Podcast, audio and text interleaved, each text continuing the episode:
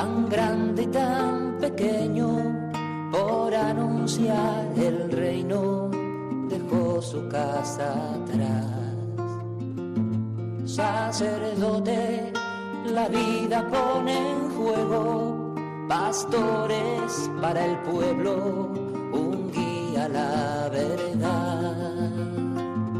Sacerdote, tan rico en los esfuerzos, tan pobre en los no quiero, pues quiere siempre ahora ya. Comienza en Radio María, Sacerdotes de Dios, Servidores de los Hombres, dirigido por el Padre Miguel Ángel Arribas. En sus manos da el pan de vida, pastor con el buen pastor, al pie de la cruz, con el que está en cruz, lámpara de luz en la oscuridad, en sus manos da el pan de vida.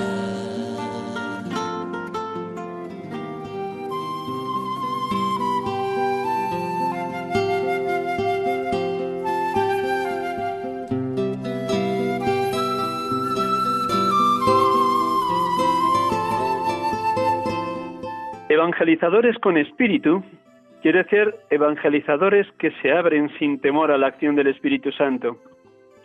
En Pentecostés, el Espíritu hace salir de sí mismo a los apóstoles y los transforma en anunciadores de las grandezas de Dios que cada uno comienza a entender en su propia lengua. El Espíritu Santo además infunde la fuerza para anunciar la novedad del Evangelio con audacia, parresía, en voz alta y en todo tiempo y lugar, incluso a contracorriente. Invoquémoslo hoy, bien apoyados en la oración, sin la cual toda acción corre el riesgo de quedarse vacía y el anuncio finalmente carece de alma. Jesús quiere evangelizadores que anuncien la buena noticia, no solo con palabras, sino sobre todo con una vida que se ha transfigurado en la presencia de Dios. Papa Francisco, Evangelii Gaudium, número 259.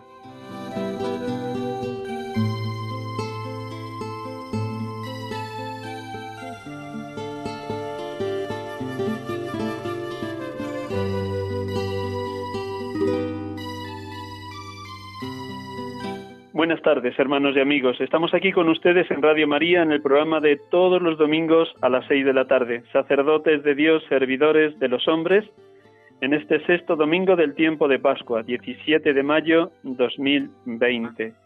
Sean todos bienvenidos. Les doy las gracias porque están siempre orando por la santidad de los seminaristas y de los sacerdotes.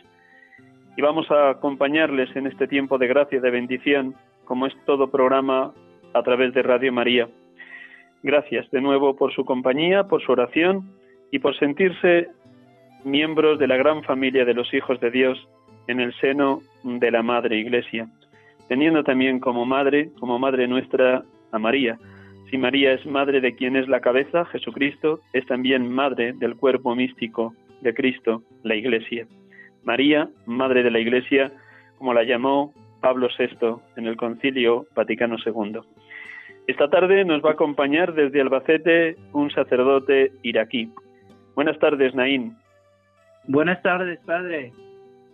Muchas gracias por prestarnos estos minutos a Radio María y a sus oyentes en este programa. Muchas gracias. Gracias a vosotros. Gracias siempre a nuestro Dios. Gracias a, a todos los trabajadores en la Radio María. Y gracias a ti. En la, en la viña del Señor todos somos siervos inútiles, pero llevados por la fuerza del Espíritu. Pues he comenzado con esto.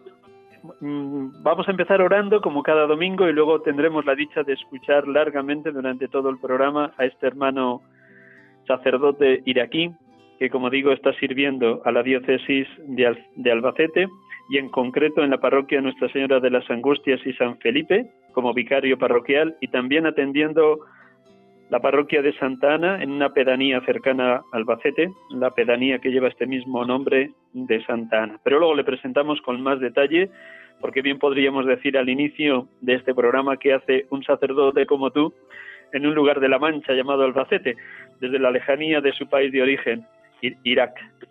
Bien, pues luego, luego nos lo va a contar él, desde su Mosul que vino para acá, para España. Pues vamos a comenzar orando. Les pido a todos ustedes un instante de silencio, un momento de invocar fuerte, fuerte, intensamente al Espíritu Santo, puesto que el Evangelio de este sexto domingo del tiempo de Pascua nos invita a invocar al Espíritu porque es la promesa que Jesús hizo en la última cena, que enviaría al Paráclito, al Espíritu de la verdad, que nos revelaría todo lo que él había pregonado y anunciado a los apóstoles, a las multitudes en su vida terrena. Un instante de silencio porque invocando el Espíritu también ya vamos preparando lo que celebraremos dentro de 15 días, dentro de dos domingos, la solemnidad de Pentecostés, el envío del Espíritu Santo sobre la Iglesia. Un instante en silencio, proclamamos el Evangelio y como cada domingo rezamos en clave de lección divina con ese mismo Evangelio.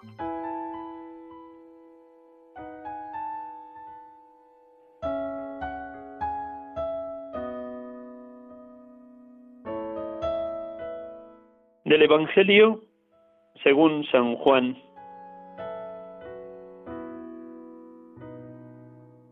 En aquel tiempo, en la última cena, dijo Jesús, Si me pedís algo en mi nombre, yo lo haré. Si me amáis, guardaréis mis mandamientos. Y yo le pediría al Padre que os dé otro paráclito, que esté siempre con vosotros, el Espíritu de la verdad el mundo no puede recibirlo,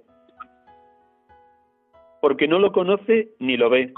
Vosotros, en cambio, lo conocéis porque mora con vosotros y está en vosotros. No os dejaré huérfanos, volveré a vosotros. Dentro de poco el mundo no me verá, pero vosotros me veréis y viviréis, porque yo sigo viviendo. Entonces sabréis que yo estoy en mi Padre y vosotros en mí, y yo en vosotros. El que acepta mis mandamientos y los guarda, ese me ama. Y el que me ama será amado por mi Padre, y yo también lo amaré y me manifestaré a él.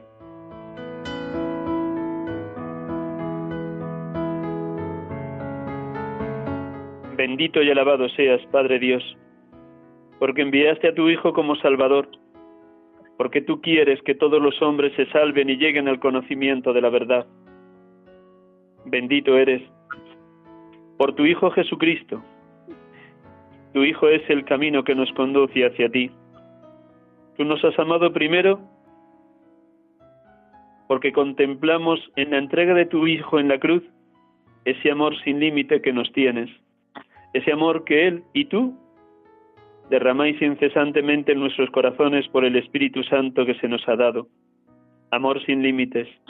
Amor hecho misericordia que perdona siempre, libera de todo pecado, nos hace partícipes de la vida divina y siembra ya aquí en esta tierra, entre nosotros, la vida eterna.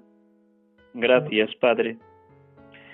Bendito y alabado seas Jesucristo, verdadero Dios y verdadero hombre porque nos prometiste el envío del Paráclito, del Defensor, del Espíritu de la verdad, como maestro de oración, como actualizador de la palabra, como fuego divino que empuja al evangelizador a la calle, como viento impetuoso que nos lanza a ser testigos de la verdad, a dar testimonio de ti que estás vivo y haces nuevas todas las cosas.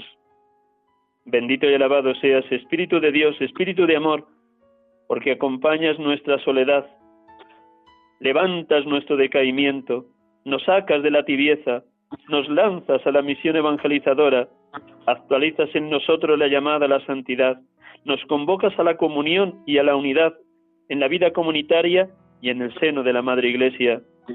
Transformas nuestras vidas en testimonio de caridad de Cristo y nos impulsas a ser servidores de los más pobres y necesitados y a ser instrumentos de paz donde hay discordia u odio.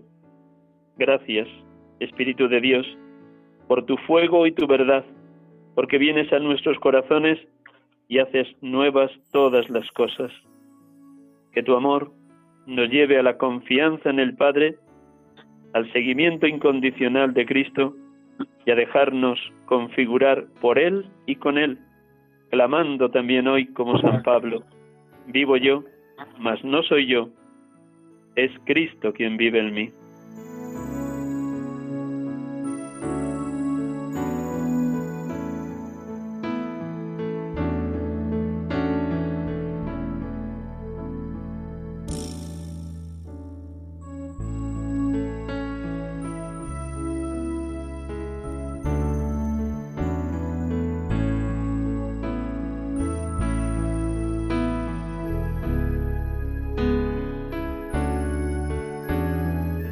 Hermanos y hermanas, estamos aquí con ustedes en Radio María, sacerdotes de Dios, servidores de los hombres, en esta tarde de domingo 17 de mayo 2020, sexto domingo del tiempo de Pascua.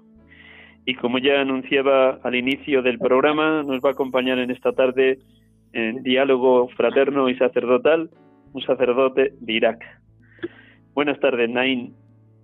Buenas tardes, padre. Me alegra que nos quieras prestar estos minutos de la tarde del domingo para compartir tu experiencia sacerdotal y todo lo que has vivido desde niño hasta hoy.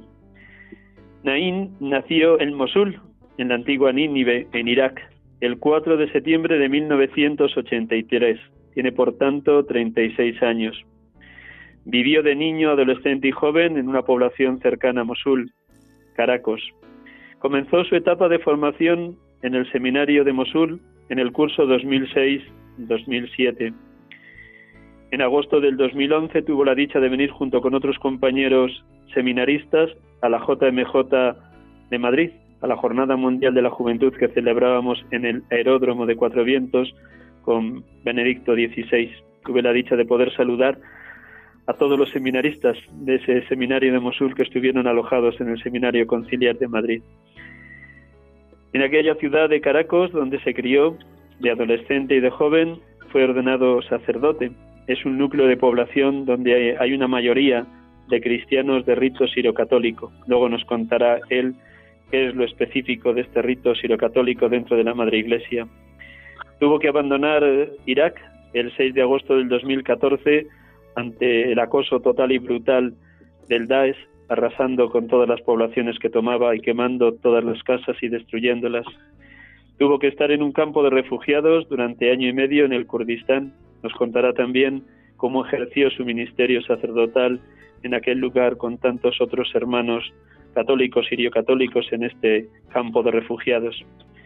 A través de la ayuda a la iglesia necesitada y del conocimiento de sacerdotes que estaban en España, pudo venir a nuestro país en febrero del 2016 y se encardinó, o al menos fue para allá como, como enviado inicial a la diócesis de Albacete y recibido por el entonces obispo don Ciriaco. Estuvo aprendiendo español porque no sabía nada, pero Dios le ha dado sabiduría para aprender pronto nuestro idioma, como ahora ustedes podrán constatar. Y está destinado, como dije al inicio, en la parroquia de Nuestra Señora de las Angustias y San Felipe, en Albacete, donde ejerce de vicario parroquial. Y desde septiembre de este curso desde septiembre del año pasado como párroco encargado de la pedanía de Santa Ana. También ha tenido la dicha de animar y alentar una comunidad de cristianos árabes en Valencia, tanto de rito católico como de otras iglesias cristianas. Domina perfectamente el arameo y el árabe, junto con el español que ha ido aprendiendo muy bien y también ha estado de capellán voluntario en el Hospital General de la Seguridad Social de Albacete en este tiempo de la pandemia del coronavirus, ayudando a los capellanes del hospital en las situaciones siempre difíciles de cómo se podía asistir a los enfermos con el virus. Os contará también algo de esto. Es el, es, tiene otros cinco hermanos, uno de ellos murió, su padre también, de cáncer en el año 2009 y sus, su madre y sus hermanas han podido volver de nuevo a Caracas, su ciudad. Desde allí, ellos están pidiendo ayuda constantemente a la Iglesia a través de esta organización católica de ayuda a la Iglesia necesitada. Tiene la dicha de gozar de 16 sobrinos, hijos de sus tres hermanas casadas. nos contará también cómo uno de sus hermanos varones fue asesinado por el Daesh. Seguro que hay muchísimos otros datos que él mismo nos va a contar en primera persona. Muchas gracias. ¿Alguno de los datos los he dicho mal, Nain? No, no, no, ¿Todo bien? Muy bien, Sí, sí, sí, sí. Muy bien, gracias. Pues estupendo. Pues nada, lo, lo, primero pregunta, sí, para, para empezar con el momento actual, es ¿qué te trajo a España? ¿Por qué elegiste España y la diócesis de Albacete cuando dejaste el campo de refugiados del Kurdistán? Sí, bueno, este yo siempre de verdad dejo eh, con el Espíritu Santo. Yo como creo en el Espíritu Santo, yo creo que el Espíritu Santo me ha dado a mí aquí. Pero bueno, de, de verdad he venido aquí por eh, la amistad de un sacerdote de mi país. Eh, tenía otro sacerdote aquí de Albacete que se llama Don Jesús Rodríguez y yo siempre agradezco de él pues ellos me han dicho, han hecho lo posible para llegar aquí en el diócesis de Albacete. Y pues eh, desde que llegué a España me han acogido como un hermano eh, de diócesis gracias a don Tiriaco, eh, pues he recibido mucho apoyo en, de mi vida como sacerdotal y como personalmente. Pues así Dime. ¿Te ha sido difícil la integración en la cultura española? Porque de Irak y del Kurdistán, pues, saltar de repente a España y al presbiterio diocesano de Albacete, ¿cómo ha sido ese proceso, imagino que suave, pero también intenso, de integración? Eh, para la cultura sí, no, no era tan difícil, era al principio un poco difícil por el idioma, porque como has dicho antes, yo no hablaba nada, solo eh, una palabra hola, este porque fue la memoria de JMJ 2011 cuando estuve en Madrid. Es, eh, así poco era un poco difícil para mí, pero como he dicho, em, como cuando llegué a España, como han cogido a mí como un hermano, ya como estoy eh, dentro de mi familia y así estaba poco a poco hablando con los jóvenes de la parroquia, ahí de diócesis, los sacerdotes estaban un poco preocupados a mí, eh, ayudando un poquito por el idioma a algunos profesores de mi parroquia y así fue costumbre rápido. O sea que te has integrado con una facilidad muy grande porque te has sentido en familia desde el primer momento, ¿no? Sí, sí, por eso muchas veces eh, yo de verdad me, sentí que soy aquí, pero mi corazón es español. Qué bien, qué bien, qué maravilla, qué gozado de poder escuchar eso. Qué, qué pronto. es para mí, eh, estoy muy contento por eh, el tema de verdad de la Virgen María así yo, porque entiendo, esta Virgen María, yo creo, nací aquí en España, no, bueno, vamos a Tierra Santa, pero yo creo que nací aquí, esta es la unción, eh, el amor, el respeto de la gente que tienen eh, de la Virgen, a mí, eh, pues, me ha gustado mucho, sí. San Juan Pablo II en el último viaje que tuvo en España, en mayo del 2003 dijo eso también cuando se despedía España tierra de María. España tierra de María que no pierda que no pierda nunca las raíces marianas claro claro sí de verdad. Pues damos gracias una vez, a Dios. le damos gracias. Una vez que fuiste aprendiendo el español cómo fue tu progresiva inserción en la tarea pastoral de la parroquia de Nuestra Señora de las Angustias y San Felipe pues bueno eh, yo como has dicho, yo soy vicario parroquial de un párroco se llama José Joaquín Martínez Ramón, es de aquí de un pueblo se llama Tubarra. Eh, en el principio yo no había, mm, no podía celebrar las misas, no podía hacer muchas cosas por el idioma pues él eh, apoyó a mí muchas veces, pobre, eh, para así celebrar la misa, porque también es otra liturgia para mí, es porque yo he venido de una iglesia oriental, de, se llama de iglesia siria, eh, somos sirio católicos, pero hay otro también sirio ortodoxo, pero yo soy católico, somos como unidos a Roma. Eh, así tenía que aprender la liturgia latina, pues eh, este también era poco, no eran tan difícil, pero tenía que también a trabajar un poquito más y así fueron, eh, pero yo dejaba siempre mis cosas en las manos de Dios, en las manos de la Virgen María y ya sigo adelante.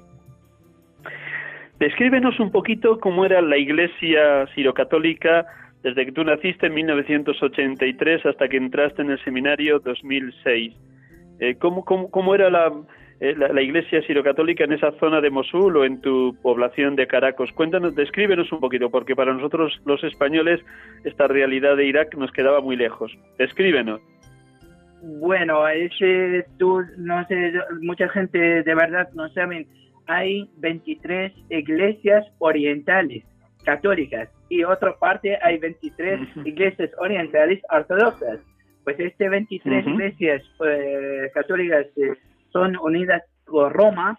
Eh, nosotros tenemos eh, liturgia propia, cada iglesia tiene una liturgia eh, diferente de otra iglesia y además tenemos derecho propio y además derecho de, de, de iglesia católica del latino.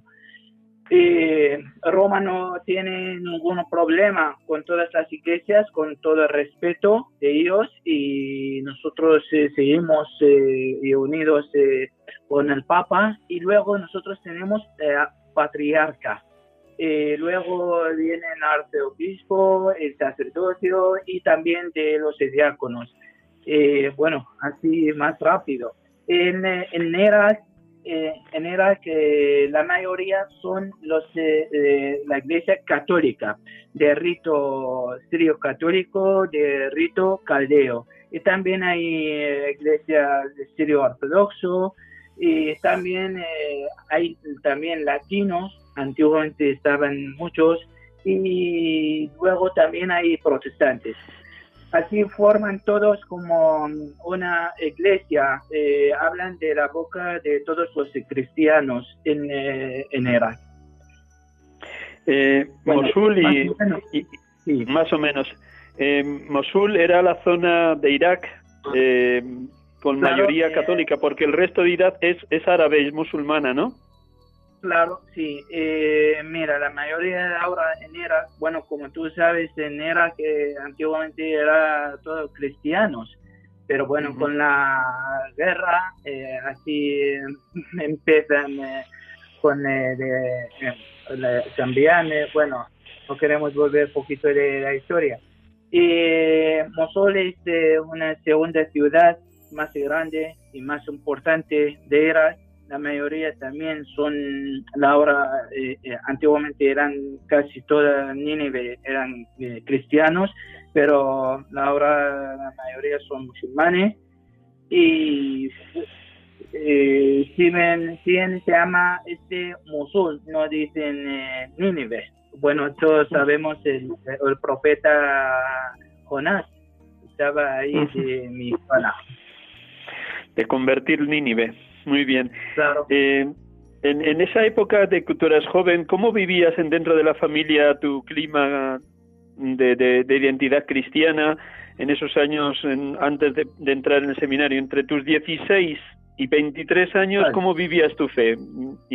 Pues yo de verdad he recibido la gracia de pertenecer a una familia religiosa católica y de crecer rodeado de un ambiente de fe y de cercanía con la Madre Iglesia. Eh, pues he respirado desde pequeño un ambiente de fraternidad, de caridad eh, para con los hermanos y de servicio a favor de los más necesitados. Así yo con mis padres he aprendido la generosidad para compartir con los demás y para actuar siempre con misericordia y confianza en el nuestro Dios. Así está, ha, empezado y eh, sigue mi fe eh, como fuerte día eh, más del día. ¿Cómo fue naciendo en ti la vocación? ¿De qué instrumentos se sirvió Dios? Por un lado, el clima familiar tan católico, tu vida de fe, tu vida de sacramentos, pero ¿de qué otros instrumentos se sirvió Dios para ese suscitar la Pues- vocación al sacerdocio? Sí, bueno, desde muy pequeño tuve una cierta certeza de que de mayor iba a ser sacerdote. Pues Ah. eh, siempre, siempre quise consagrar mi vida a Dios. Eh, sí, pues eh, sintiendo que Él me llamaba a ser un ministro, un, eh, como llamaba una persona para hablar en la boca en su palabra. Pues así fue cercanía, bueno, la conciencia del amor de Dios por mí y de su llamada. ¿Cómo viviste los años de seminario? ¿El seminario en Mosul funcionaba? ¿Qué número de seminaristas erais? Mm, ¿Cómo os Bueno. formabais? ¿Quiénes eran los profesores? Sí, en, eh, bueno, yo estudié dos, tres años en el seminario, se llamaba eh, Seminario de San Apren. Eh, pues eh, nosotros hemos entrado siete, eh, siete chicos, eh, seis, ahora estamos todos sacerdotes, solo un chico, bueno, eh, al final ha salido, pero también ya ha formado una familia, está muy contento. Eh, estuvimos ahí en Caracol y eh, estudiamos ahí eh, filosofía. Eh, por la faltaba de profesores de teología, teníamos que ir a Líbano. Pues yo, sí, fuimos a Líbano tres años para estudiar eh, la teología. Y luego hemos vuelto, después de tres años en Líbano, hemos vuelto a Eras a formar un eh, año de pastoral. Qué bonito. ¿Y cómo viviste tu primera misa y tu ordenación? ¿Qué recuerdos tienes ahora, seis años después de haber sido ordenado? Pues de verdad fu- fueron momentos eh, nomás eh, eh, que estaba esperaba en este día eh, impresionante. Eh, no eran fácil para mí porque recordaba muchas eh, personas que he perdido de mi vida. Yo estaba que iban a estar ahí delante de mí, pero seguramente ellos estaban escuchando a mí de, la primera misa eh, en nuestra la catedral de la Inmaculada en, eh, de mi ciudad. Eh, fueron momentos impresionantes sin palabras. Sí, sí, Ya, en- una vez que te ordenaste, empezaste tu tarea pastoral, pero casi sin cumplir un año de, de ordenación, apenas mm, 11 meses, tuviste que salir mm, el día 6 de agosto del 2014. Cuéntanos cómo viviste ese drama de tener que abandonar Caracas y Mosul y, y tener que ir al Kurdistán. ¿Cómo fue ese momento para ti en tu corazón? Bueno. Y- Pues eh, es muy difícil para mí recordar la salida triste, dolorosa de todos los cristianos. Tuvimos que vivir y salir en, este eh, día. Pues de verdad eh, en el día, eh, bueno, en, lo que sé, todo el mundo ya lo sabemos que es el Daesh. Eh, empezó a entrar a Mosul eh, en junio, pero entra la llanura de Nínive. La llanura de Nínive, estoy diciendo, eh, explico un poquito, ese ocho pueblos con eh, Caracol son eh, la mayoría cristiana católica. Ahí viven eh, cristianos la mayoría. Y así, el 6 de agosto del de- 2014, a las 5 de la mañana, nos de- despertamos con el sonido de las bombas eh, en mi ciudad, Caracol.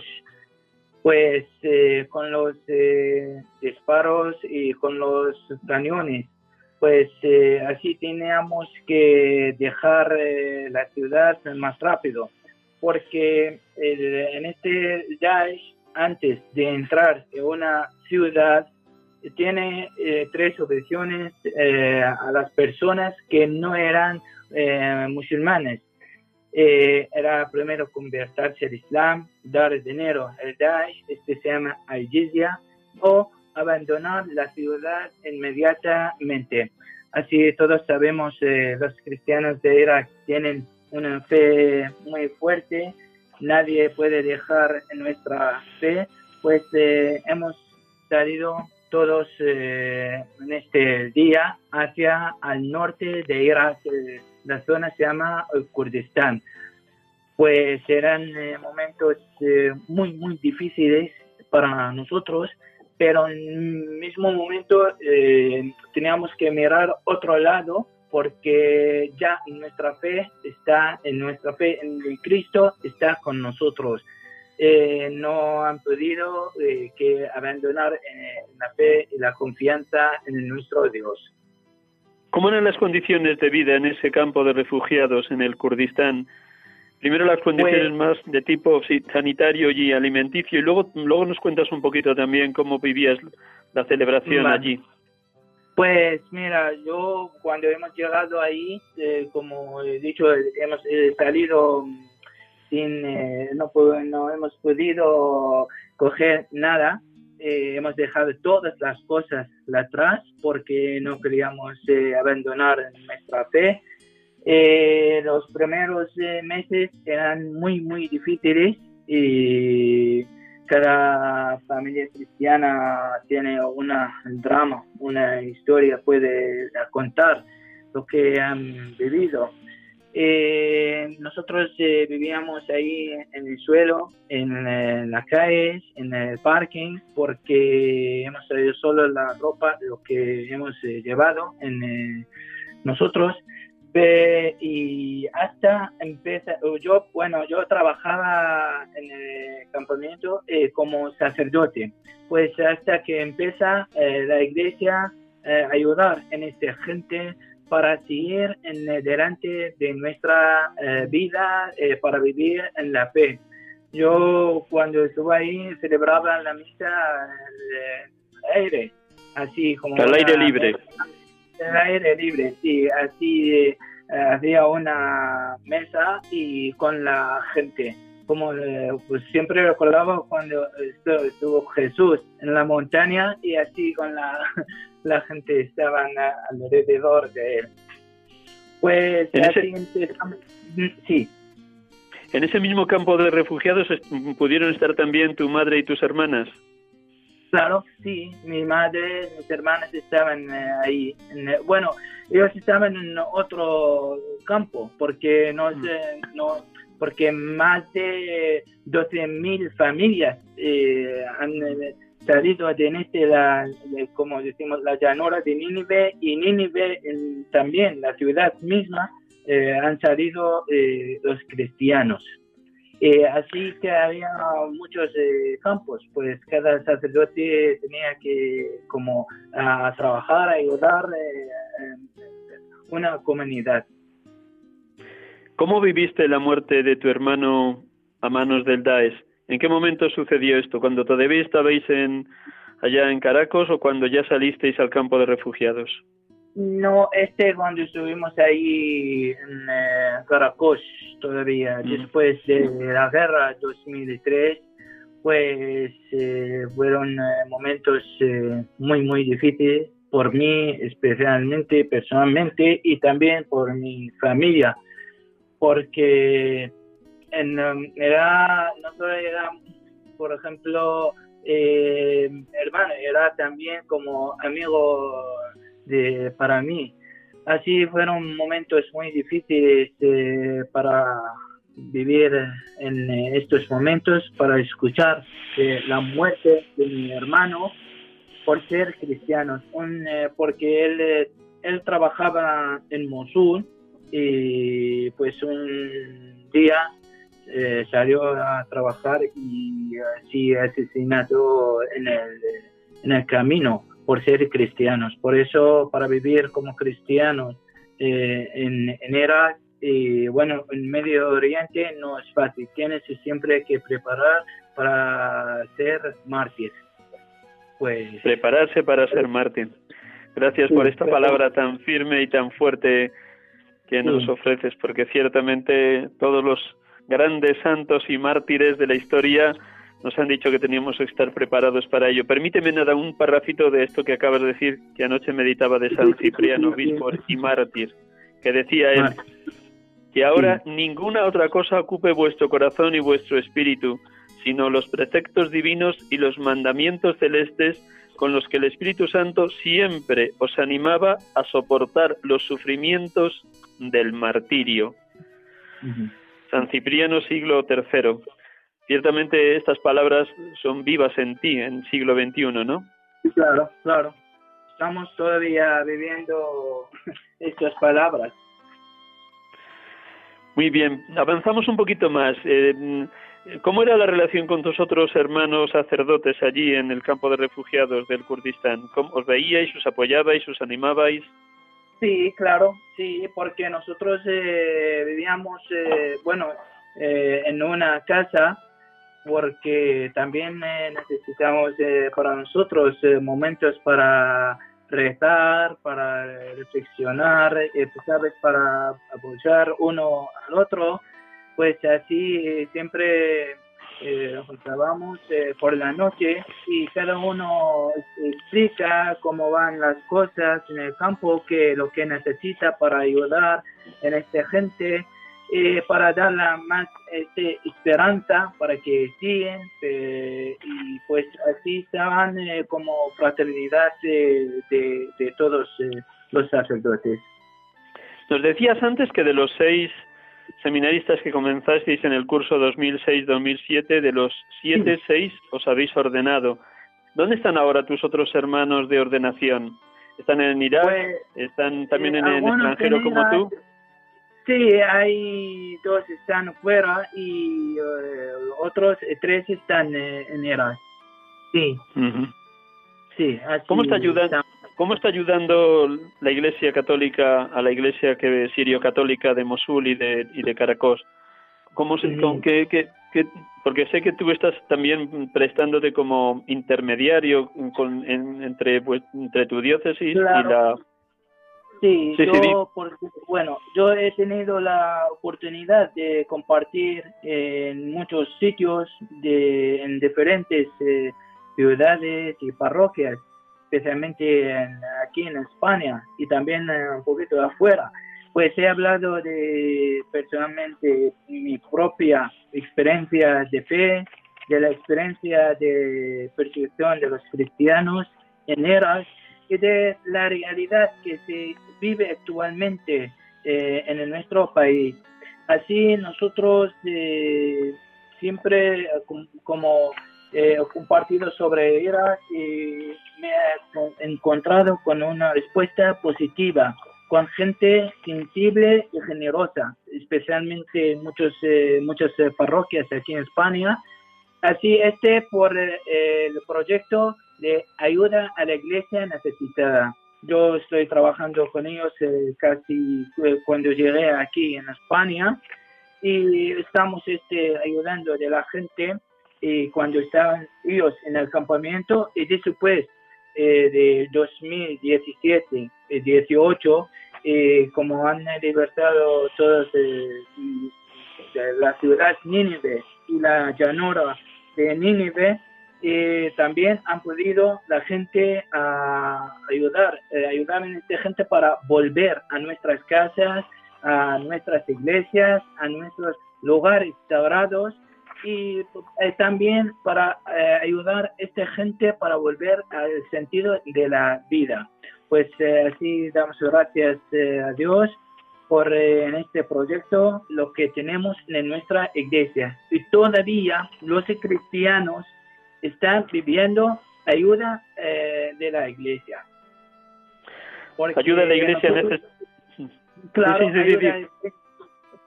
eh, porque nosotros ahí tenemos eh, problemas del gobierno porque no ha dado un euro para construir nuestras casas, nuestras iglesias, en nuestros lugares sagrados en de, los propios de como de los cristianos.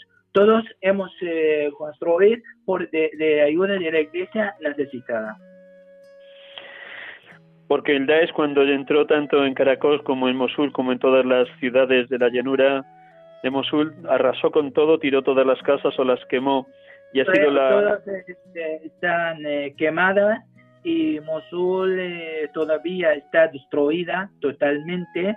Eh, muchos eh, lugares están destruidas, no puedes, hasta tienes que empezar otra vez en el principio.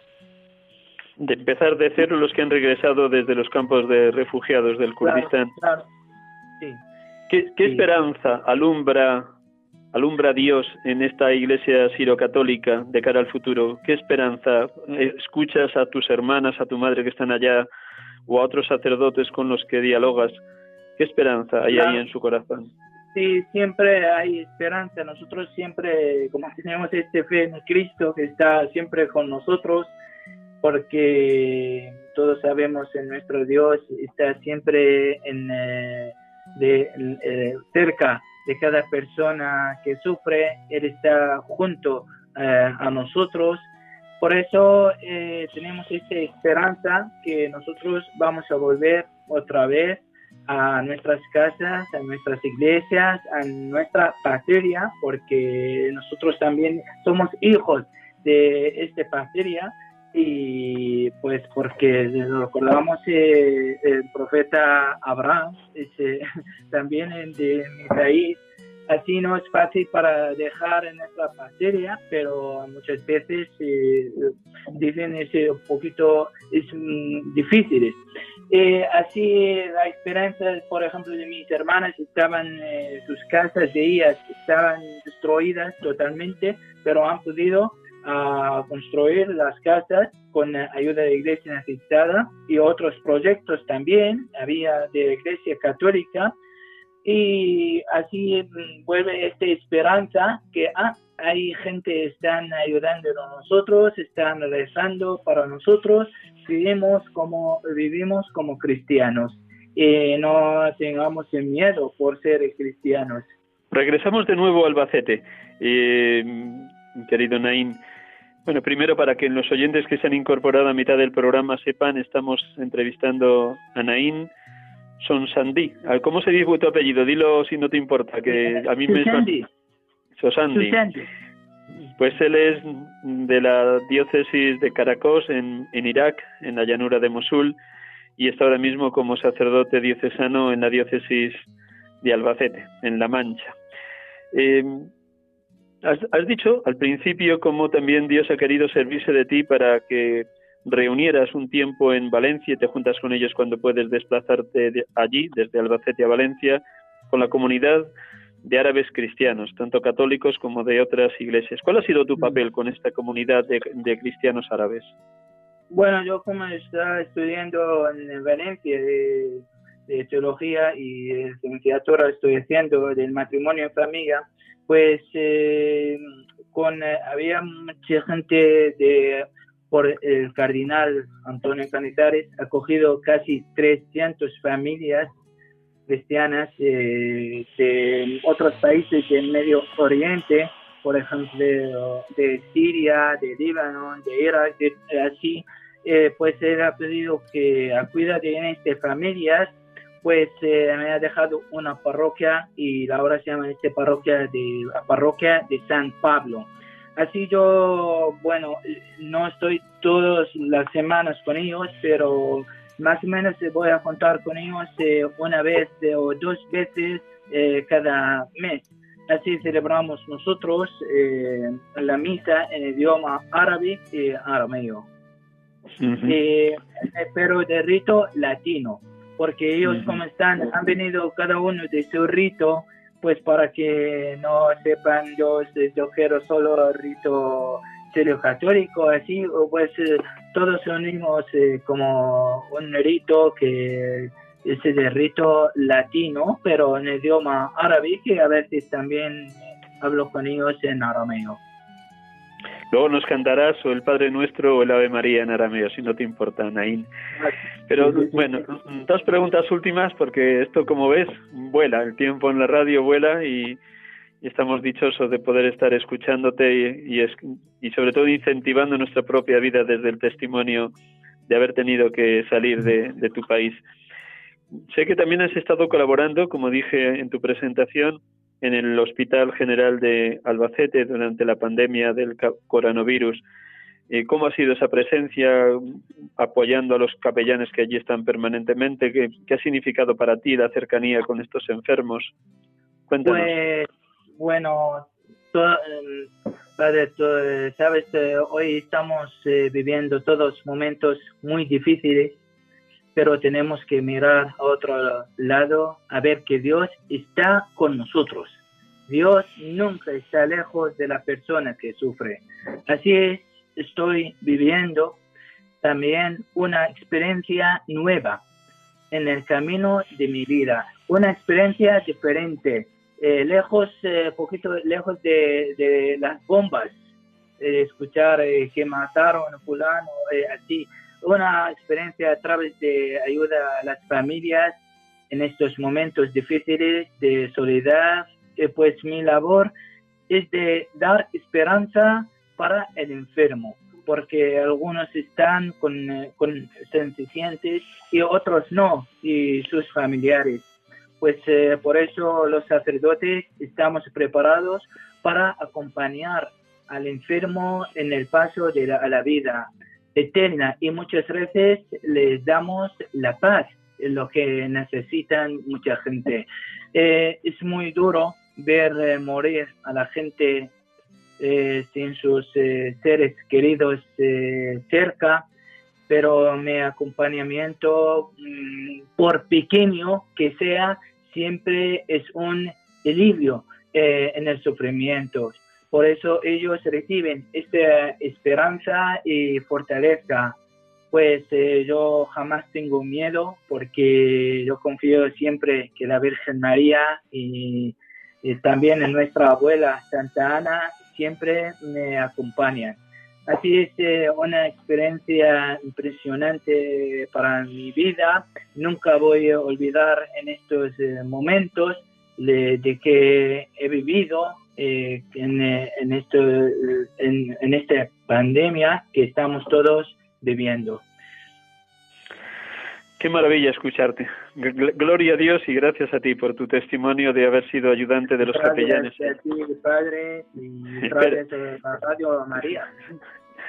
Una última pregunta, ya que has nombrado Santa Ana, pues sí quisiera que también, hasta que empezó la pandemia, hasta que nos pusieron en estado de alarma el 14 de marzo, pues los poquitos meses, que apenas han sido seis, desde que tomaste posesión de la pedanía de Santana, ¿cómo te has sentido el hecho de ser un sacerdote extranjero que el obispo le encargaba ser párroco de esta pequeña parroquia en esta pedanía. ¿Qué ha significado para ti estos seis primeros meses en Santa Ana? Pues de, sí, de verdad, eh, yo en el principio he dicho, no, déjame, soy vicario, estoy muy, contento, puedo estar vicario también de otros sacerdotes, yo no tengo pues, eh, problema, pues eh, yo de verdad agradezco a nuestro obispo Ángel, eh, los hijos de Albacete, la confianza puesta eh, en mí para nombrar a mí un párroco, como tú has dicho, un extranjero de Nínive, este párroco de Santa Ana, este, pues, eh, pero doy gracias de verdad de la confianza, no puedes decirle algo y gracias. ¿Y qué te está regalando Dios a través de la gente de la parroquia de Santana en esa pedanía? ¿Qué, qué, qué te muestra Dios con la gente sencilla de esa parroquia? Pues de muchas cosas, de verdad. Estoy muy contento cada día más. Bueno, como soy sacerdote, estoy siempre contento. Y así como estoy contento porque la gente también, eh, yo ve, ah, está también la gente muy contento conmigo por eso estoy eh, también viviendo esta experiencia, esta fraternidad de, la gente como sacerdote, con el alcalde, con la gente sencilla en el pueblo. Y nada, pues de doy gracias a Dios de, de todas las cosas me he cada día. Nain, un millón de gracias por este regalo que nos has hecho en esta tarde de domingo. Gracias por tu testimonio, tu valentía, tu fortaleza interior. Enhorabuena porque tu madre y tus hermanas y tus 16 sobrinos han podido regresar de nuevo a, Caracos y, que allí seguro que van a implantar de nuevo una iglesia viva en este rito sirio-católico en el que tú naciste, creciste, te ordenaste sacerdote.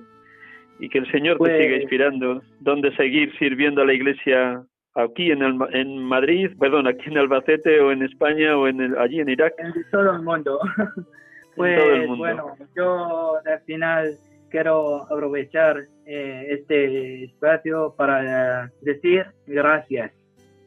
Eh, decimos en arameo, decima, pues a todas las personas de, de España que rezan por nosotros, por los cristianos perseguidos de Irak, eh, gracias por tantos gestos de cariño y de gene- generosidad, lo que han dicho para ayudar y volver en estos cristianos a nuestras casas, a, a nuestras iglesias. Eh, gracias. Bueno, pues cántanos o rézanos lo que prefieras en arameo, como rezó Vale. Jesús el Padre Nuestro, o la Ave María, pues o cantado o rezado el arameo. Vale, bueno, voy a cantar el Padre Nuestro y rezo el, Padre el Ave María. Estupendo, te escuchamos.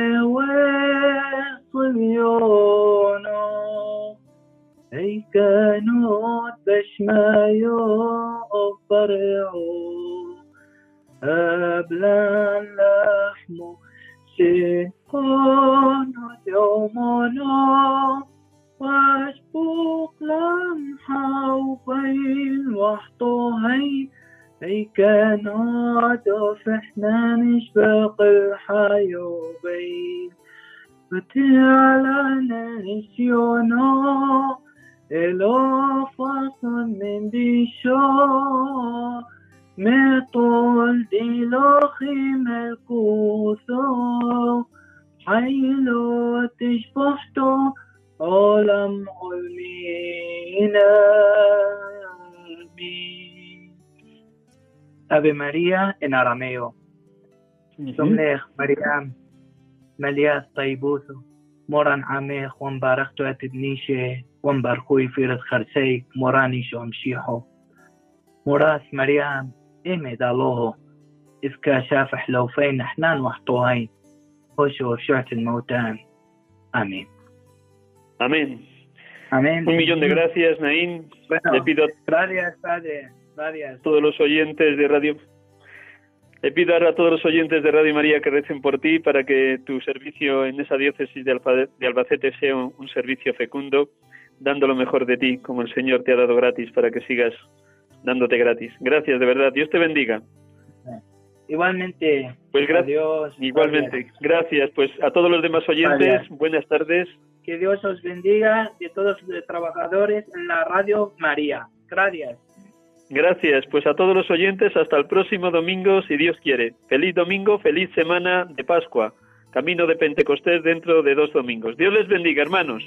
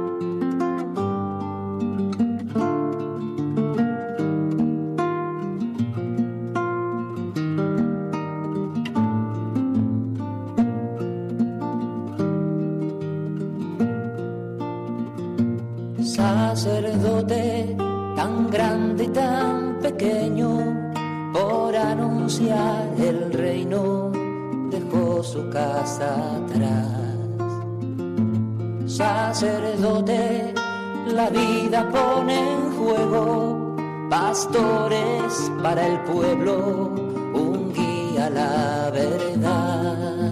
Acaban de escuchar el programa Sacerdotes de Dios, Servidores de los Hombres, dirigido por el Padre Miguel Ángel Arribas. pues quiere siempre ahora ya. Pastor con el buen pastor al pie de la cruz, está en cruz, lámpara de luz en la oscuridad, en sus manos da el pan de vida. Pastor con el buen pastor al pie de la cruz, con el que está en cruz, lámpara de luz en la oscuridad, en sus manos da